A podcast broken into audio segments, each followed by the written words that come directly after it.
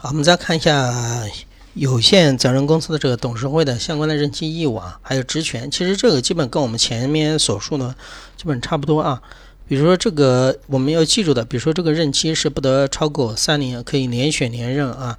当然，董事就有决策权、代表权，就是管理权，可以对外代表公司。这个没什么多说的，跟前面我们强调过的，你们只要记得就是任期是不得超过三年啊。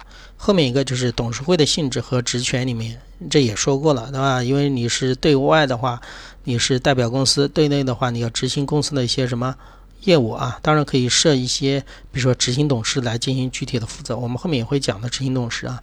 关于董事会的议事的规则，前面也说过董事会的。比如说一人一票，对不对？多票才算通过啊，这个就不多说了啊。这有限责任公司基本上和前面嗯所讲的差不多啊。